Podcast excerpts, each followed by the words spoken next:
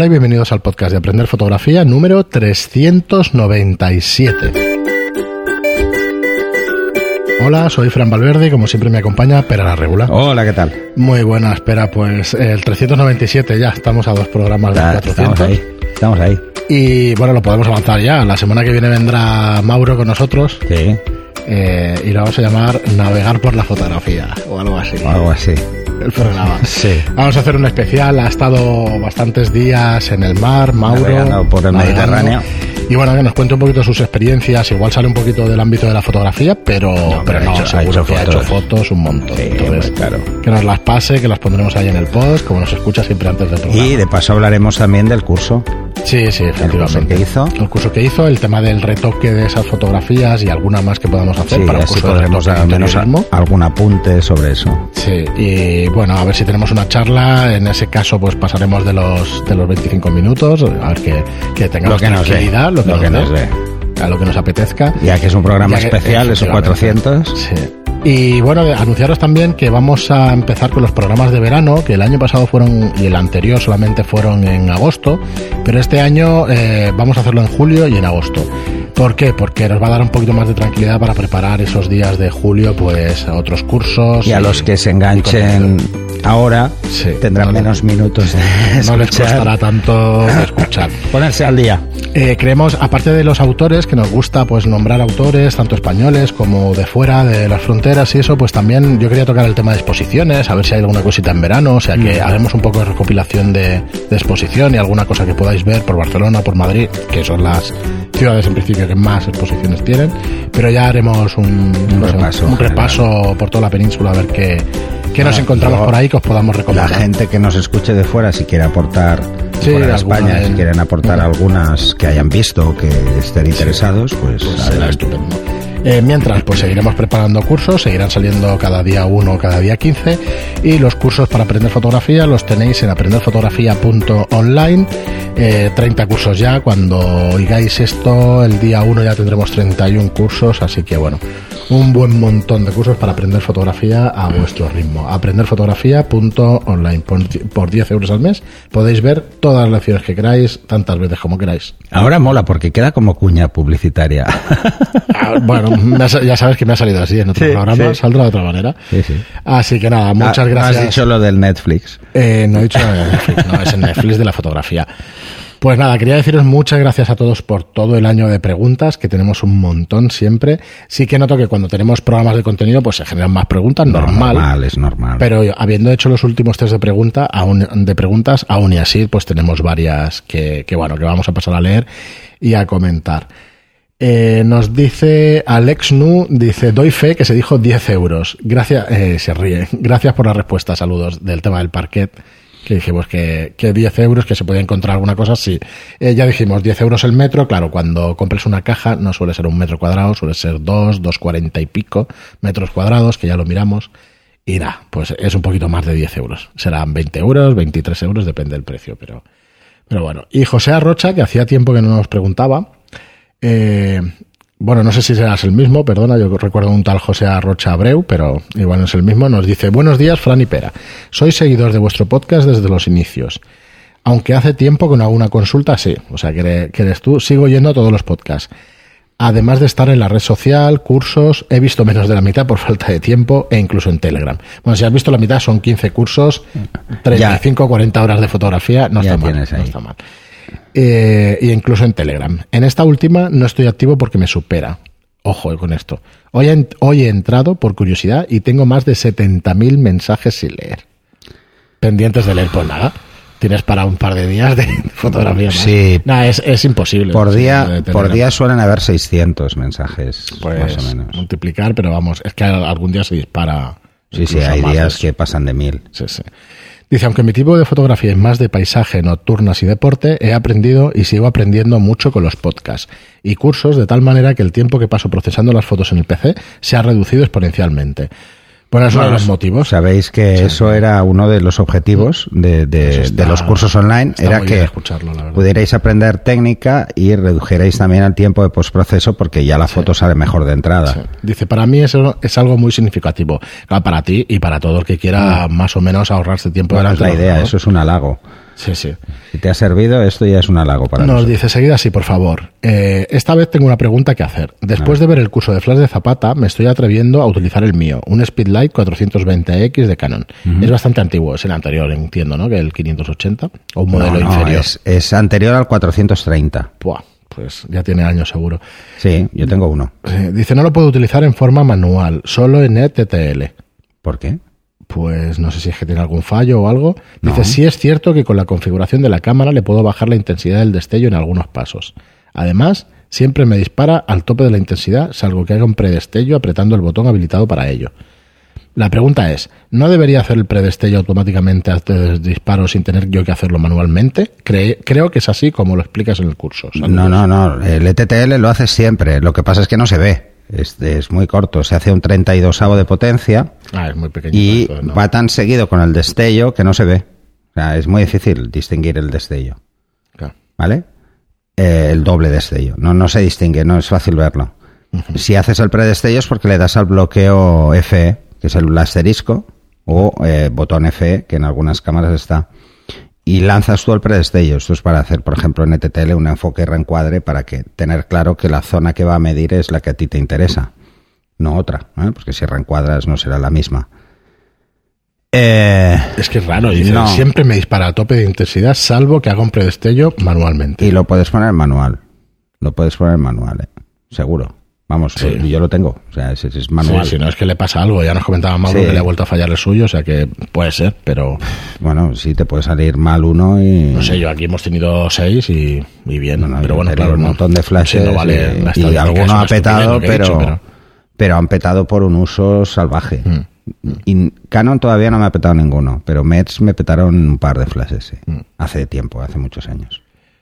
Muy bien, pues nada, muchas gracias, eh, José Arrocha, eh, gracias, bienvenido de nuevo a las preguntas, ya te animarás a hacer Bueno, más. ya nos dirás, ¿eh? Sí. A ver, este tema, el tema de... Igual no te hemos entendido bien o no, no he leído yo bien y eso, pero a ver si lo puedes poner manual, ¿no? A ver qué es lo que te pasa con él. Mm. Jonathan Toledo Álvarez nos dice sobre las preguntas, sobre el programa de preguntas sobre curvas de fotografía, Mm. nos dice muy completo este post. Muchas gracias como siempre. ¿Qué tipo de equipo de iluminación recomiendan ustedes para exteriores? ¿Usar los mismos flashes de zapata con difusores o uno para exteriores? Eh, perdón, o un equipo más específico con baterías y demás. Y en cualquier caso, ¿cuál recomendarían? Gracias por su respuesta de antemano. Eh, depende del tipo de foto que quieras hacer. Eh, y si lo vas a hacer muy a menudo, no. ¿Por qué? Pues por los costes, básicamente. Comprar un equipo de exteriores con batería, eh, el más barato que te vas a encontrar con un solo flash te va a costar casi mil euros. Mm. Y unos flashes de zapata, pues los tienes desde 200, 300 euros sin problemas. Claro, y unos flashes decentes con dos cabezas, pues de 2.400 no te escapas. No, no te escapas. Entonces, de, de según qué. Eh, por recomendarte con, eh, por equipos que además tienen un precio asequible, tenemos el Elincrom. Sí. Eh, lo tenéis en la web, sí hemos hablado varias veces de él. Y de hecho, el curso de iluminación en exteriores lo Sí, hizo con él. ese. Espectacular el tamaño de las cabezas, Sí, el tamaño de la batería, está súper no bien. pesa nada y es muy fácil de llevar a cualquier sitio. Es depende de lo que quieras hacer. Si tú lo que quieres hacer son un día que te apetece hacer cuatro fotos de retrato, con los flashes de zapata tienes bastante. Si vas a hacer cuerpos enteros porque te gusta hacer moda o te gusta hacer este tipo de fotografía, vas a necesitar más luz, casi seguro. Y ahí es donde ya el flash de zapata empieza a tener unos ciertos problemas porque lo vas a poner muy lejos. Y recordar una cosa que hemos hablado muchas veces, el número guía en los flashes de zapata se mide eh, con una focal de 105 milímetros. Y con los flashes de con los flashes de estudio se mide con una focal que sería equivalente a 50 milímetros, o sea, mucho más abierto. Sea, No eso, significa que sea el doble, ¿no? O sea, no, es el ángulo y ya está. mm, es el ángulo, lo que pasa es que es más del doble. Claro. Es más del doble. Porque no hay un flash en el que concentre la luz en un flash de estudio, aunque sea portátil, ¿eh? Entonces eso hace que, que te des cuenta. Y un flash, por ejemplo, de 500 vatios de, de estudio con batería portátil, pues es mucha luz, mucha más luz de lo que la gente cree. Sí. Muy bueno, bien. No, te lo pongo en las notas a- del programa. el tema flash de del equipo zapata no este le puedes poner que estamos una, hablando. una ventana de, de dos metros por un metro, porque, porque no la va a llenar. Y un flash de estudio sí. No, nosotros para el curso de interiores había momentos en que Mauro le costaba un poco, o sea, claro, por potencia al final no te, No, te es que llega llega, un momento, a ver, Un comedor de 40 tú, metros tú piensa cuadrados, que, pues, que en una situación en la calle a contraluz tienes dos pasos. Dos pasos puedes meterlos con un flash de zapata. No es demasiado problema. Eh, ¿Dónde está el problema? Eh, el problema es cuando tú estás en un interior Mm. que igual tienes con la calle cuatro o cinco pasos y tienes que llenar el espacio interior cuatro pasos. Es que no daba O sea, tienes que hacer que dentro haya F8, cuando dentro probablemente te da F8 a un segundo o a más. Claro, es que Entonces, ese es el problema. Que entonces, ¿qué pasa? Sí, vale, puedes hacerlo a un segundo, pero ¿cuál es el problema? Fuera. Fuera está reventado. Entonces, ese es el tema, ¿no? Eh, porque ahí tienes más de tres pasos, cuatro pasos, cinco pasos. O sea, hay mucho, mucha distancia, hay mucho, mucho contraste en esa escena. Porque imagínate que te está pegando el sol de lleno en una de las ventanas. Y eso es inevitable. La mayoría de la gente cuando hace interiorismo, pues bueno, hace base, que lo vemos en el curso, hace más de una exposición, luego las junta, coge solo las zonas que interesan y Sí, ya está. es muy interesante rellenar con flash para ahorrarte precisamente ese tiempo. Sí, bueno, es lo que hablaba en el comentario anterior. O Mm. sea, si, si eres capaz de rellenar bastante la zona interior, eh, tu riesgo en que tengas eh, zonas que se han reventado o zonas que, por ejemplo, por contraste están rotas, no las pierdas. Claro. Es- esa es la diferencia. Bueno, yo te estoy buscando ahora mismo el pack este y, y ya verás que es, la verdad es que es una maravilla. A ver si... Es si el lo encuentro. BX500, creo, ¿no? Eh, sí, lo estoy ahora. Bueno, O vamos con la 400, siguiente pregunta y mientras la busco. Mm. Pero vamos, que está realmente muy recomendado. Te lo dejaré aquí en las notas del programa y, y Ah. sin problema te lo miras.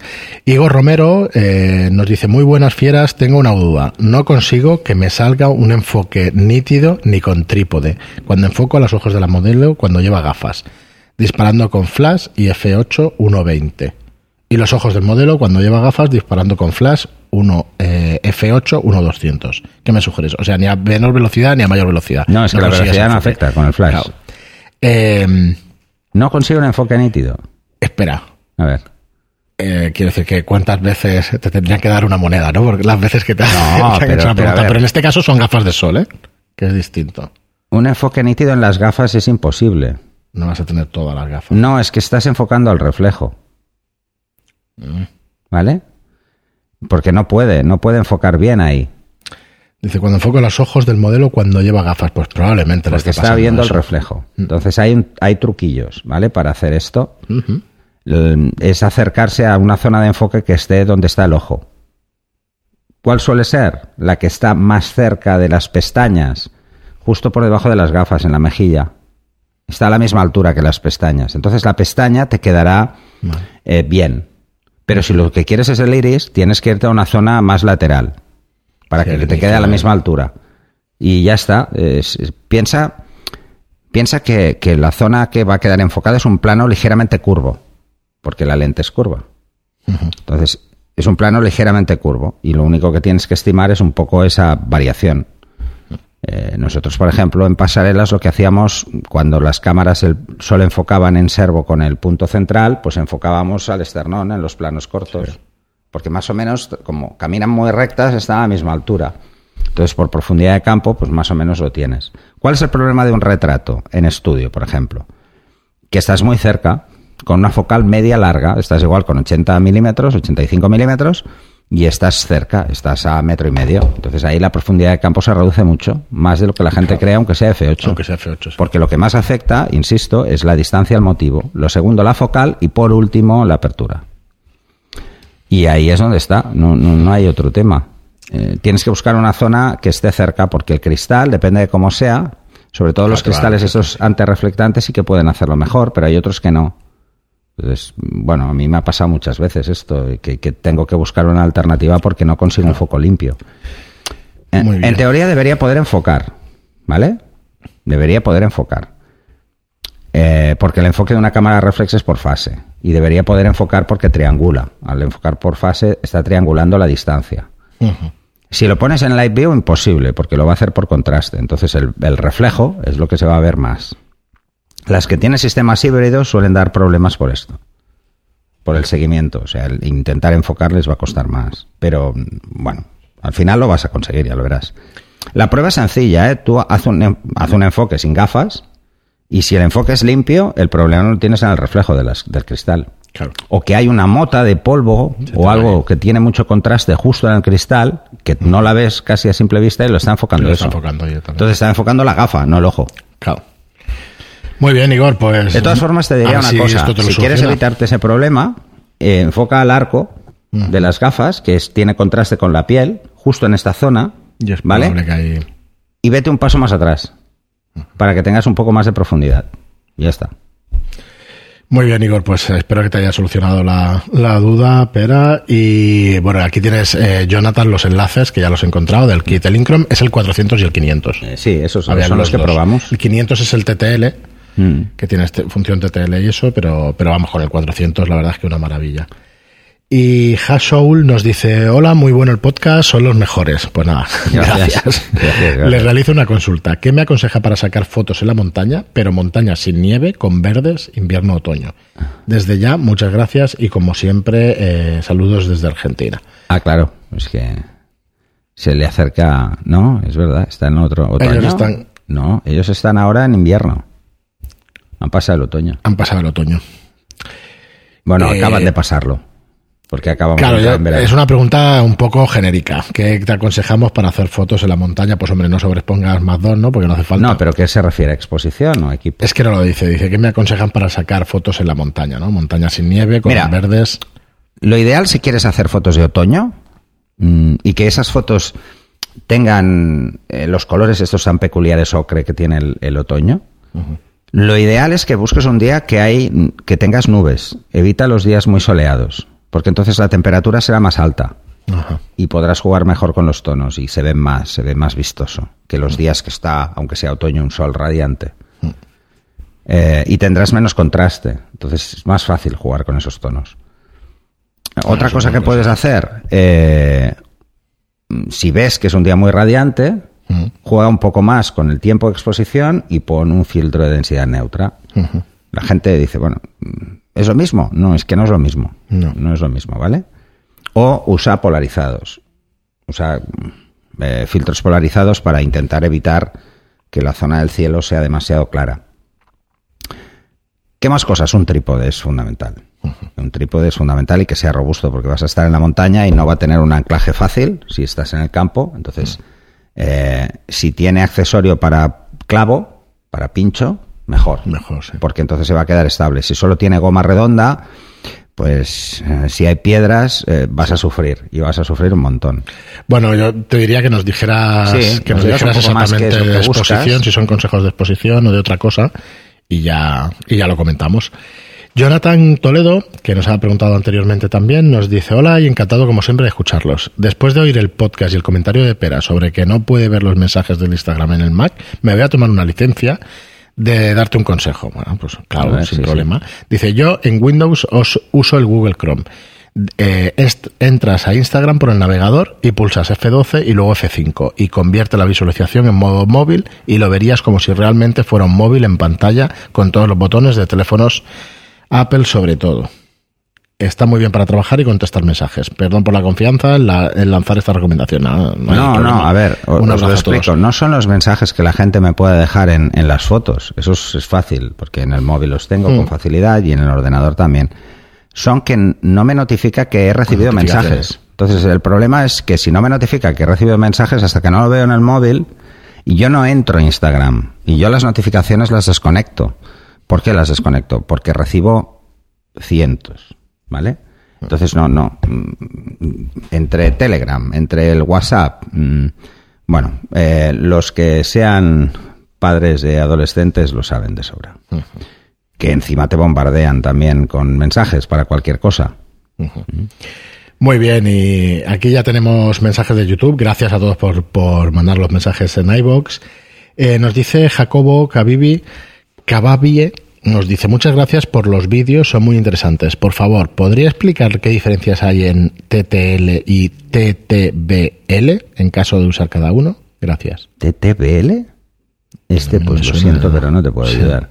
Está ETTL y E ETTL2. Y la diferencia es que en E ETTL2, que es lo que montan los equipos Canon actuales, el E ETTL2 lo que hace es, tiene en cuenta la distancia que informa el objetivo. O sea, además de hacer un eh, para saber cuánta luz hace falta, también informa de cuál es la distancia y el motivo para no sobrepasar la cantidad de luz necesaria por Sí. distancia, por la ley inversa.